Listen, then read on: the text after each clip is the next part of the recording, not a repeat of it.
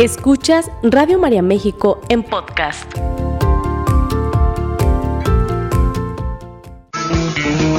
Estás distraído, no sabes dónde estás. Te sientes deprimido por el que pasará, atrapado en el pasado que ya no está Bienvenidos a su programa Optimismo y Buen Humor, un programa para reír, para reflexionar, pero sobre todo para crecer. Cambia la frecuencia, la dirección. Recuerda que si tú estás diseñado para ser feliz. Así es, muy buenos días, qué gusto saludarte y darte la más cordial bienvenida a este tu programa Optimismo y Buen Humor. Narda Alarcón de este lado de los micrófonos de Radio María te saluda con muchísimo gusto el día de hoy. Y bueno, pues siéntete bienvenido, bienvenida a ti que nos escuchas donde quiera que te encuentres esta mañana deliciosa. Bienvenidos, bienvenidas a este programa. Así que bueno, pues Quédate con nosotros, vamos a estar hablando el día de hoy, bueno, estamos en noviembre todavía conmemorando este mes dedicado a los fieles difuntos, así que bueno, estaremos hablando de un tema por demás complejo, pero del que sin duda vamos a aprender mucho el día de hoy. Vamos a hablar de duelo por la muerte de un hijo, así que bueno, pues eh, en unos momentitos más nos acompañará Julia también y bueno, pues para compartir este tema tan interesante, ¿no? Entonces, pues quédate con nosotros, te paso nuestros números telefónicos para que te comuniques con nosotros, nos escuches, nos hagas tus pedidos de oración, eh, también tus comentarios o preguntas acerca de este tema. Y bueno, pues son el 33 33 67 10 00 y también nos puedes dejar un WhatsApp en el 33 34 50 1596. Así que bueno, pues esos son nuestros números y pues parece que ya tenemos por aquí a Julia, a quien le damos la más cordial bienvenida esta mañana y saludamos con mucho gusto. Julia, ¿cómo estás? Bendito sea el Señor, muy bien y de buenas, ¿y me escuchan? Claro que sí. Un gran honor poder llegar a tantas familias y a tantos rincones con este tipo de temas que sé que les son de mucho beneficio, es información, es este preparación, así es de que pues con mucho gusto aquí estamos, Narda, eh, muy contenta, muy contenta como cada ocho días. Claro que sí, Julia. Y bueno, pues el día de hoy hablando de este tema que por demás es complejo, lo decía yo, ¿no? De, de, comprender de por sí el fenómeno de la muerte, pues es algo que cuesta mucho trabajo asimilar para el ser humano, bueno, pues cuanto más este tema de, de la muerte de, de, un hijo, porque bueno, eh, invierte como este orden natural que nosotros esperamos, ¿no? Esperamos ser los padres quienes seamos enterrados por los hijos y no al revés. Entonces, bueno, el día de hoy también, pues más que un tema, quisiéramos compartir esta experiencia, Julia, que con, con muchísimo respeto sé que, eh, pues en este lugar, en este momento, no hay nadie mejor que tú para compartir esto que sin duda a través del dolor ha surgido una gran enseñanza porque tú sabes en primera persona lo que es perder un hijo.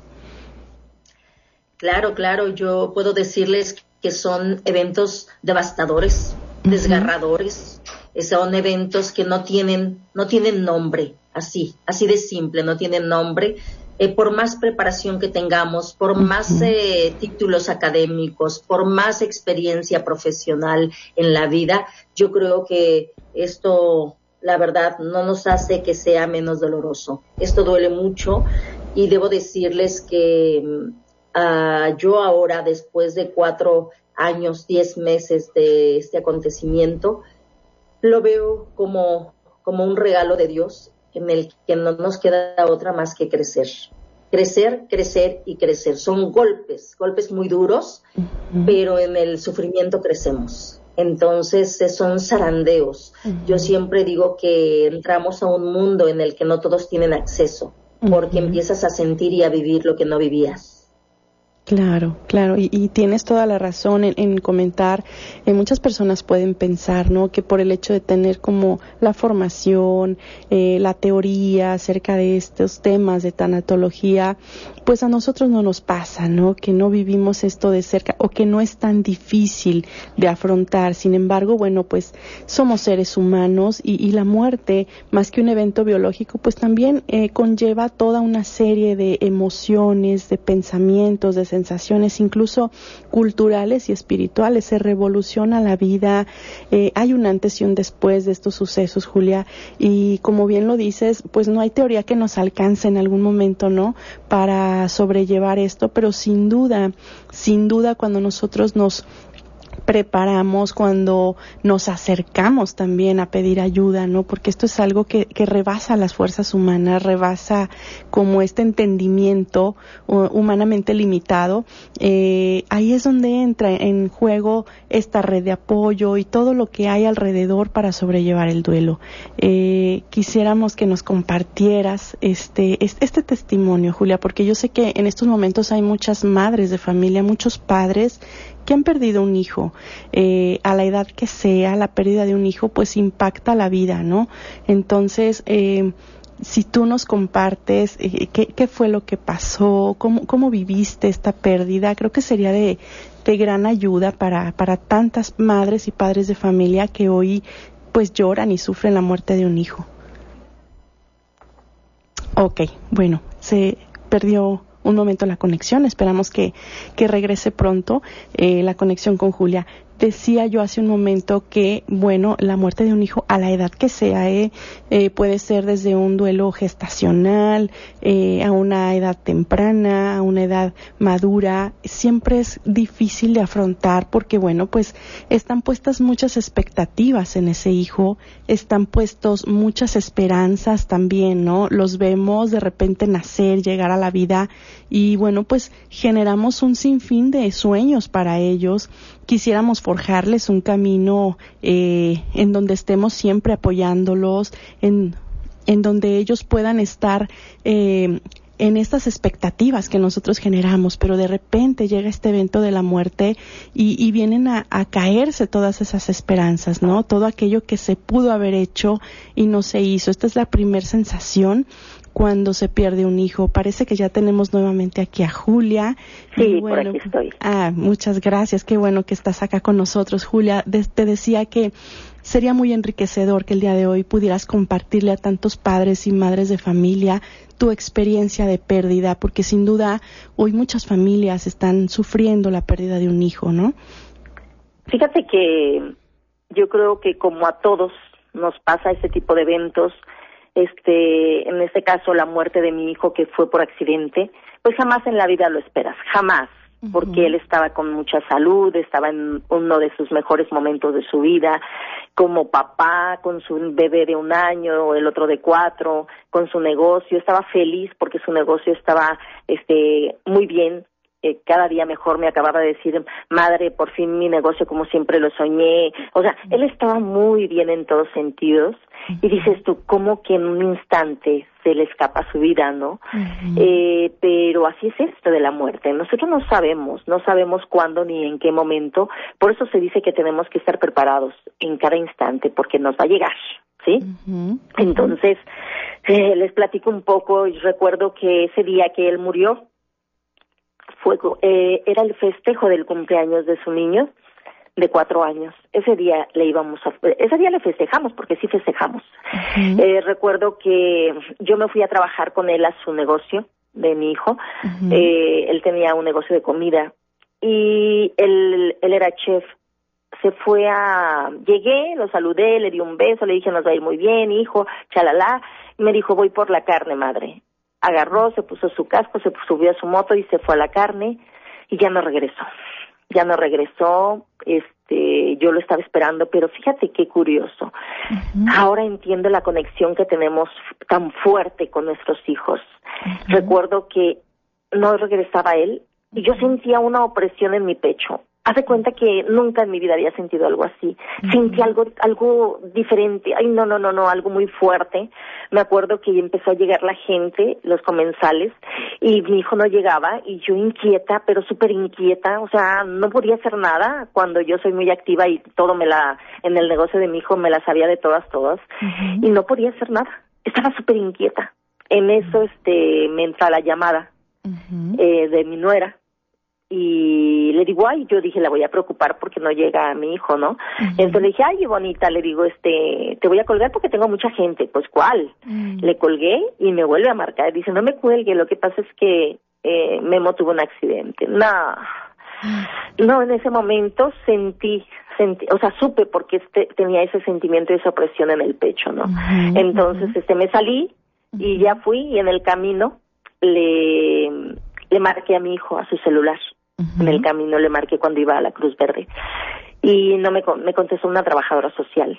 Y le dije me comunica con Memo me dice no. Le digo está inconsciente me dice sí. En ese momento nada. En ese momento supe que mi hijo ya no estaba. En ese momento supe que él ya no estaba. Se me nubló todo. O sea olvídate. Le marqué a mi hija le dije hija vamos a esperar lo peor. Tu hermanito tuvo un accidente. Vente. No no no no no no no. Llegamos y efectivamente pasé por un cubículo, ahí estaba él en una bolsa y lo sentí, sentí que era él, sentí así lo sentí. Este, me dijeron las trabajadoras sociales que que ahorita venía el médico para darnos razón. En ese momento ya me convencí porque yo trabajé muchos años en hospital y yo sé lo que te van a decir cuando los van a turnar a sus hospitales. Me hubieran dicho a mí, eh, le vamos a tomar una radiografía, le vamos a hacer unos estudios o se va a ir a su hospital. No, ahorita viene el médico para darles razón. Y no, y son palabras que se te quedan grabadas y que las tienes así como este tatuadas, ¿no? En tu mente. No pudimos hacer nada. No pudimos hacer nada, no pudimos hacer nada, se te graba. Recuerdo que este mi nuera mm, llegamos al mismo tiempo ella y yo a la Cruz Verde y me acuerdo clarito cómo cómo ella lloraba, cómo ella gritaba y, y, le decía, me prometiste que íbamos a envejecer juntos y me estás fallando. No, no, no, no, no, son cosas que, que duelen demasiado y que las tienes en tu mente, ¿no? Entonces, ¿qué te puedo decir? Son golpes muy fuertes que nos da la vida, pero que le tenemos que salir porque se dice que un duelo de un por la muerte de un hijo este nos sana se dice que nos cierra. Y yo creo que aprendemos a vivir con esto aprendemos a vivir con ese dolor aprendemos a vivir pero efectivamente cualquier cosa que le rascas bueno te recuerda y, y te hace llorar porque sí te hace llorar no entonces qué les puedo decir los que hemos vivido esta experiencia sabemos que es devastador Sí, claro, porque pues todo lo que lo que conlleva y bueno, eh, teniendo en cuenta que como padres eh, quizás también hay otros hijos a los que debemos de todavía de cuidar, de procurar, de, de estar al pendiente de ellos, ¿no? Y creo que ahí es donde realmente surgen esa esa fortaleza, Julia, que que no sabemos que tenemos, ¿no? Eh, es donde, donde nos ocupamos también, aún en medio del dolor este profundo de la pérdida, el ocuparnos también de una familia, porque no dejamos de ser padres, no dejamos de ser esposos. Entonces, cuidar también esa relación conlleva una muy alta dosis de, de fortaleza, de, de, sabiduría, de paciencia que, que yo creo que solamente de la mano de Dios se puede sobrellevar, ¿no? Eh, ¿Cuántos padres o madres de familia de verdad enloquecen ante esta pérdida, incluso llegan a presentar enfermedades y se van tras el hijo, ¿no? Precisamente porque no se dan esta, este espacio de vivirlo, de experimentarlo y de expresarlo también, algo muy importante, ¿no? Eh, cambia la vida radicalmente. ¿Cómo, cómo fue todos estos cambios en, en, el caso de ustedes como familia? Fíjate que nosotros, pues fue un duelo muy pesado, ¿verdad? Fue un duelo muy pesado, este, en el sentido que mi marido se me fue hasta el suelo. Uh -huh. Mi marido muy sensible. Él, de hecho, yo me la pensaba cuando yo le hablé que estaba en la Cruz Verde. Uh -huh. Él estaba en casa y tenía que manejar carretera, pues yo ni le dije que mi hijo había muerto, nada más le dije, uh -huh. este, Memito tuvo un accidente, vente mi amor, pero Mm, le costó mucho trabajo a mi marido, mucho trabajo salir. Para mí fue como que el paquete más pesado, uh -huh. este, a apoyarle, apoyarle en este, en este proceso uh -huh. que tardó un, un buen, un buen de tiempo. Yo creo que um, fueron año y medio, dos años, este, trabajando, trabajando, porque fue un proceso muy pesado. Y yo, me recordaste ahorita que yo le decía, mi amor, tenemos todavía otra hija, tenemos unos nietos hermosos por los que tenemos que salir adelante, y este, pero yo siempre he dicho que nadie es profeta en su tierra, ¿no? Mm, La que menos podía ayudar en determinado momento era yo.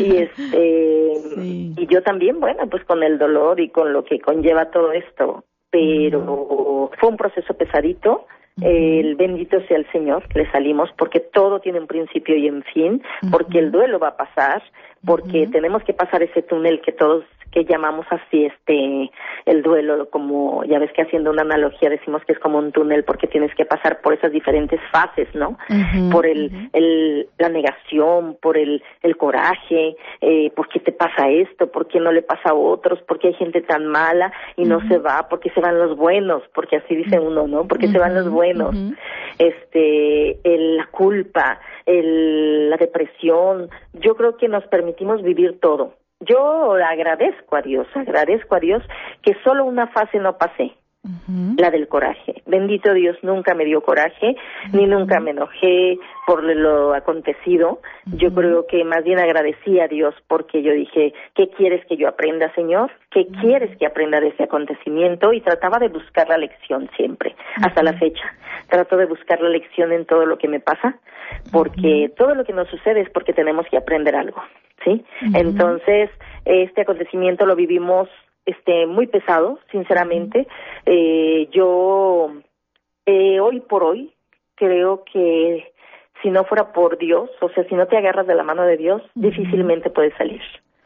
Difícilmente. Yo creo que a mí, este, en este caso, agarrada así, agarrada, yo le agarraba la mano a, papá Dios y le decía, Señor, de tu mano vamos a salir adelante y este, y yo sé que, que esto es un proceso, sé que este, vamos a pasar este, este dolor. Y, y bueno, él dice, tú ocúpate de mis cosas y yo me ocupo de las tuyas. Y hoy por hoy estoy convencida de eso, Narda. Estoy convencida que si nos ocupamos de sus cosas, Él se ocupa de las de nosotros. Él agarró mucho de lo que me tocaba y él me confortó y yo le decía a mi esposo, ¿te das cuenta, mi amor, cómo Dios agarra lo que nos toca y nos nos no, no, yo sentía ah, así como como el abrazo de Dios, yo lo sentía como un bálsamo que me que me me confortaba, ¿sí? Pero este, pero bueno, tenemos que confiar mucho en él, ¿sí?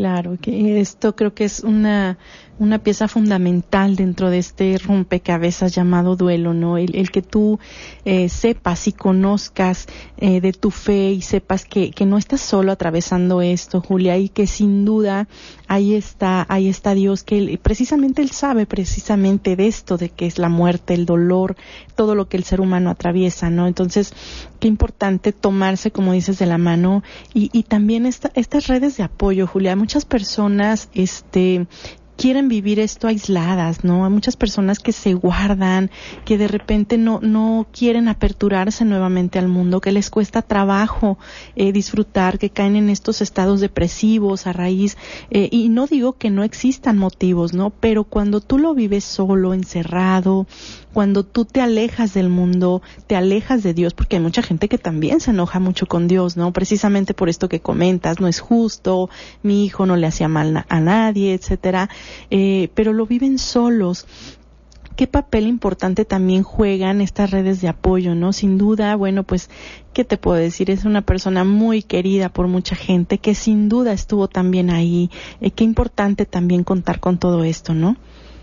Definitivamente, Narda, creo que hubo eventos, hubo eventos tan tan reconfortantes. Imagínate que estábamos en el funeral de mi hijo y que nos llega el padre Jorge Luna, director de Radio María, que lo quiero muchísimo.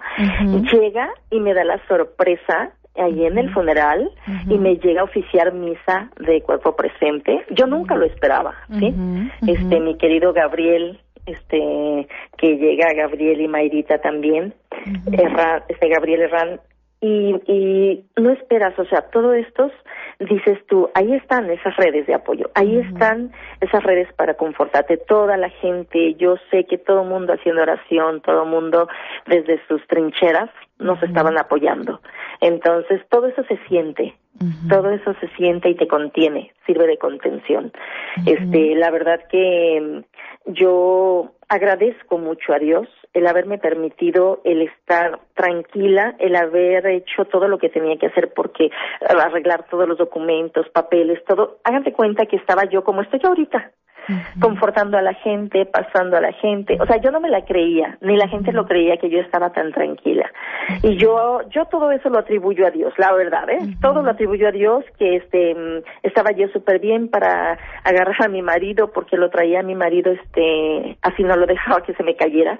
Y yo muy bien. Después, como toda terapeuta y como toda profesional, dije, ya pasó el funeral, ya pasó todo esto, me toca y me fui a tomar una terapia yo, me fui este y, en una terapia lloré lo que no había llorado en toda mi vida, nada, lo que no había llorado en toda mi vida, y descargué, ahí saqué, y desde ahí ya es como si te hubieran quitado un tapón, ¿no? Empecé a diario, empezar a, llorar, porque a sacar todo, y este, a sacar ese dolor, pero bendito Dios, fíjate que eh, todo lo que fue el proceso de, del funeral estuvo muy tranquila, entonces, por eso pude acomodar todo y hacer todo este ordenar. Entonces, yo digo, ese eres tú, Señor. Ese eres tú. En todo está nada. No se le va nada. Así es, así es. Tengo, tengo muy presente, de verdad, es ese momento que no me gustaría hoy dejar pasar de largo, en, en el que estaba a punto de salir el, funeral, este, de ahí, del recinto funeral donde estaba Memoy, y tú dijiste, por favor pongan esta estación de música porque esa era la que a él le gustaba escuchar, ¿no? Ahí de verdad yo comprendí, dije, Julia está eh, consciente de lo que está pasando, ¿no? No está fugada de la realidad y es una manera de empezar a honrar también a esta persona, ¿no? De aceptar, porque yo, yo digo que a la muerte no hay que resignarse, porque es tanto como decir ya no hay nada que hacer, ¿no? Hay que aceptarla, hay que aceptarla con todo lo que implica, ¿no? Con el dolor, con el sufrimiento, con, con ese túnel amargo, hay que aceptarla como es, ¿no? Entonces, creo que desde ahí Julia estaba muy consciente de lo que estaba pasando. Bendito sea el Señor, creo que no me perdí de ningún momento. Todo estuve consciente, de hecho muchas personas pensaban que estaba en shock. Este, mi eh, me acuerdo de mi queridísimo Juan Antonio me dice, amiga, yo pensé que estabas en shock totalmente perdida. Y no, no, no, no, estaba al cien de todo, de hecho recuerdo todo perfectamente, este, todo el proceso, todo, y estaba muy bien, bendito Dios. Yo te digo, lo yo, yo a Dios, eh, que le digo, Señor, quiero seguir sirviéndote porque estoy convencida lo que tú quieres de nosotros, ¿sí?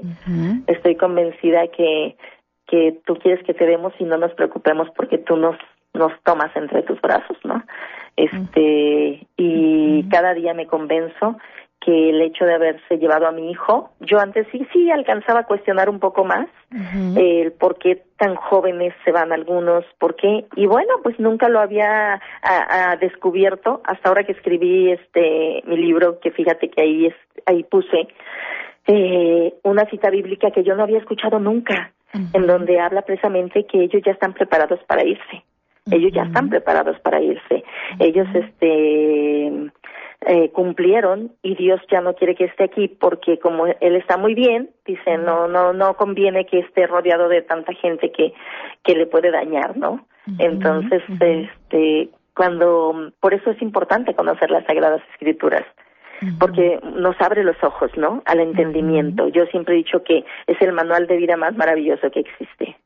Definitivamente que sí, Julia. Y, creo que esto que, mencionas es sumamente importante, el tener el conocimiento, el comprender que precisamente han cumplido la misión, ¿no? Y podemos pensar, pero ¿qué misión puede eh, cumplir un chiquito, ¿no? Que, bueno, quizás era precisamente esa, la de recordarte que puedes volver a tener esa alegría como papá, como mamá, el, el recordar sus logros, sus triunfos, el que estuviste ahí justamente para brindarle lo que necesitó o al menos lo que tú pensaste en ese momento que era correcto, ¿no?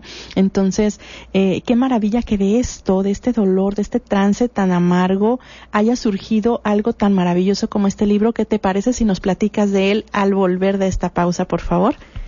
Claro, sí, con gusto. Volvemos. Sigue escuchando Radio María México en podcast. Pues estamos de regreso en este tu programa Optimismo y Buen Humor. Muchísimas gracias por continuar con nosotros. Bueno, pues gracias de verdad a todas las personas que se están comunicando con nosotros. Sin duda un tema complejo, un tema que despierta tantos recuerdos, tantas experiencias y también tanto dolor también, ¿no? Pero eh, estamos convencidos que en este trance, en estos momentos de dolor, sin duda que Dios nos acompaña. A veces no alcanzamos a ver, no alcanzamos a vislumbrar su presencia, pero sin duda se manifiesta a través de tantas personas, de tantos eh, mensajes, de tantas muestras de afecto, de cariño. Entonces, bueno, pues eh, necesitamos estar conscientes de esto y bueno pues agradecemos también todas y cada una de sus eh, llamadas y sus mensajes. Por aquí eh, pedimos por Leticia Cárdenas por su salud eh, por las necesidades de Carmen González por el eterno descanso de Ana Berta Panduro Daniel Flores Villalbazo también por su eterno descanso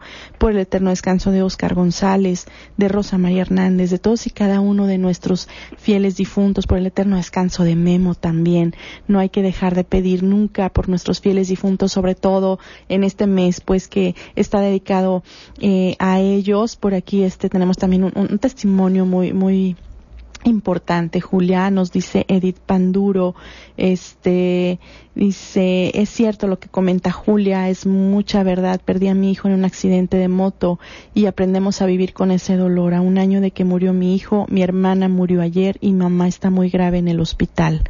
Así que, bueno, eh, entendemos que el dolor es parte de, la vida del ser humano, eh, es parte también, ¿no?, del crecimiento, como, como dice Julia. Sin duda no somos los mismos después de una pérdida. Eh, esto nos enseña a, a crecer, a madurar, obviamente entendido como un duelo vivido, eh, un duelo experimentado, porque hay muchas personas que no se dan esta oportunidad, Julia, que no lo niegan, lo ocultan, este, lo enmascaran también, ¿no? Definitivamente, Narda, no es nada sencillo, no es nada fácil eh, es algo que te puede llegar como un choque totalmente al, por lo que tú mencionabas al principio, siempre la idea y la tendencia a pensar el que primero nos vamos a ir nosotros. De hecho, debo confesarles que mi esposo y yo siempre teníamos bien aleccionados a nuestros hijos los teníamos bien aleccionados. Miren, hijos, si algún día falta papá y mamá, aquí están los documentos de esto, aquí están los documentos de esto otro, ustedes van a hacer esto, aquí están las escrituras de esto. O sea, los teníamos, pero sí bien aleccionados porque siempre pensábamos que nosotros nos íbamos a ir antes que ellos. ¿sí? Entonces, imagínate, llega el suceso que jamás en la vida esperas, entonces es un choque total, eh, cambia, cambia totalmente tu pensar. Entonces, para muchas personas mm, llega esto al grado de que nunca lo pueden este aceptar y nunca se recuperan, ¿sí? Son son golpes muy fuertes, choques total. Entonces, yo creo que yo toda la vida he pensado que a mayor preparación espiritual, mayor aceptación de nuestras circunstancias. ¿Por qué? Porque nos damos cuenta que tenía que vivir esto porque algo tenía que aprender y ese es mi lema, ¿no? ¿Qué tengo que aprender? Yo siempre trato de ser lo más positiva y objetiva posible y siempre, ¿qué tengo que aprender de este acontecimiento tan difícil? ¿Sí? Y cuando estoy con algo rico, algo agradable, digo, gracias Señor por permitirme vivir este, estos momentos. Entonces trato de vivir al momento, al obvio sin dejar de, de, proyectarnos. Yo siempre digo que hay que proyectarnos como si nunca nos fuéramos a morir, hay que hacer planes como si nunca nos fuéramos a morir, pero hay que vivir cada instante como si fuera el último de nuestra existencia. Y, y tenemos claro que lo dicen las Sagradas Escrituras, todo cuanto se hace bajo el sol tiene su hora, hay tiempo de nacer y tiempo de morir, hay tiempo de plantar y tiempo de cosechar, ¿sí? Entonces todos sabemos que nos vamos a ir pero nos cuesta trabajo aceptarlo. Y el dolor más grande, Narda, el dolor más grande cuando tú pierdes a un ser querido, no es que se fue, El dolor más grande es lo que dejas de hacer por el que se fue. Por eso es importante en vida, hermano, darnos una en vida decirnos cuánto nos amamos, en vida servir y apoyar a, personas. Y entonces eso te va a dar tranquilidad para cuando ellos se vayan, si se van antes, ¿sí? Y tú te vas en paz si te portaste bien, hiciste bien y te vas en paz, te vas tranquilo también. Entonces, pues la vida, yo les digo que mm, es prestada, nada más, es un rato, y pues tenemos que disfrutar al máximo y tenemos que trabajar para llegar a la santidad y para irnos en paz. Así es, Julia. Aquí quiero resaltar esto porque precisamente muchas personas hoy tienen miedo a la muerte, hoy tienen miedo a enfrentarse a ese momento, a, esa situación que, que, bueno, es parte natural de la vida. Sabemos que todo ser corpóreo experimenta este, esta muerte, ¿no? Esta, Este cese de funciones vitales, eh, todo ser vivo lo experimentamos. Entonces es algo como que quisiéramos tener lo más lejos posible de nosotros, ¿no? Ni en pláticas, no queremos ni siquiera involucrarnos en temas que tengan que ver con esto, no tenemos esa cultura de previsión, no tenemos como esa eh, fortaleza porque realmente, siendo sinceros, eh, no vivimos adecuadamente, no vivimos, eh, como tú dices, ¿no? Plenamente en el aquí y en el ahora, estando conscientes de que un día vamos a experimentar esto, porque no nos gusta hablar de estos temas. Eh, sin duda nos representan uno de los de los dolores más profundos del ser humano, ¿no? Entender y comprender la muerte y, y, pues más la muerte de un hijo, ¿no? Es algo que nadie queremos experimentar, que absolutamente yo creo que si hiciéramos un sondeo, o sea, el 0% quiere experimentarlo, ¿no? Nadie quiere vivir y enfrentar esto. Sin embargo, entender que es parte de la vida misma y que como, como nosotros estamos enfrentando la vida, también vamos a enfrentar la muerte. ¿Por qué tenemos hoy tanto miedo a la muerte? Pues porque tenemos miedo a la vida, porque no la vivimos plenamente, ¿no? Porque no damos ese 100% de parte de nosotros y claro que entonces el duelo se torna más complejo, ¿no? Nos, nos cuesta más trabajo vislumbrar esperanza, ¿no? Cuántas personas, y de verdad aquí hay muchísimos mensajes acerca de esto, que, que les cuesta tanto trabajo, que no asimilan, que no aceptan, que están en una tristeza.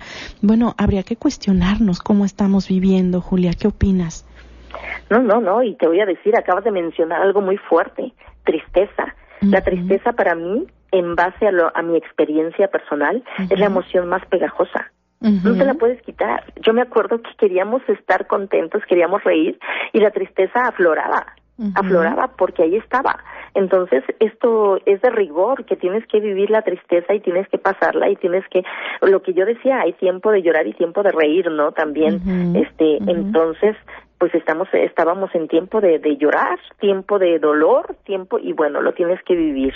Eh, no es nada sencillo, Narda. Diría mi mamá, no son gorditas con atole, porque esas cualquiera las hace. Claro. sí, eh, pero, pero tenemos que salirle, tenemos que pasar. Fíjate que me llamó mucho la atención que dijiste que no tenemos la cultura de prevención. Eso es algo tan, pero tan real. Esto es una verdad. No tenemos la cultura de la prevención, no platicamos qué es lo que yo quiero, no decimos qué es lo que yo pienso. Cuando nosotros estamos en casa a la mesa, yo les digo, hay que decir, cuando yo me muera, yo quiero esto y esto y esto. Si yo me pasa algo y no puedo opinar por mí, me gustaría que esto y eso. A mí no me vayan a intubar, a mí, o sea, a mí, si me pasa algo, luchen hasta donde no, y, entonces la gente no le dejas paquetes, porque muchas veces la gente está en los hospitales, yo trabajé muchos años en hospitales, te puedo decir, que llegan a pelearse afuera los hermanos o los familiares. ¿Por qué? Porque uno dijo que sí hay que entubar y el otro dijo que no, y porque uno dijo que este, que esto y que el otro que no, entonces, por eso es importante hablar qué es lo que quieren, ¿sí? qué es lo que se, se puede hacer Fíjate que me comentaste este que si podía decir yo la cita bíblica. Sí, así es, la que este, mencionaste hace un momento, por acá nos la piden. Sí, la cita bíblica es Sabiduría 4, 7, 11. Ok. Este, sabiduría 4, 7, 11 dice, pero el justo, aunque prematuramente, gozará de reposo.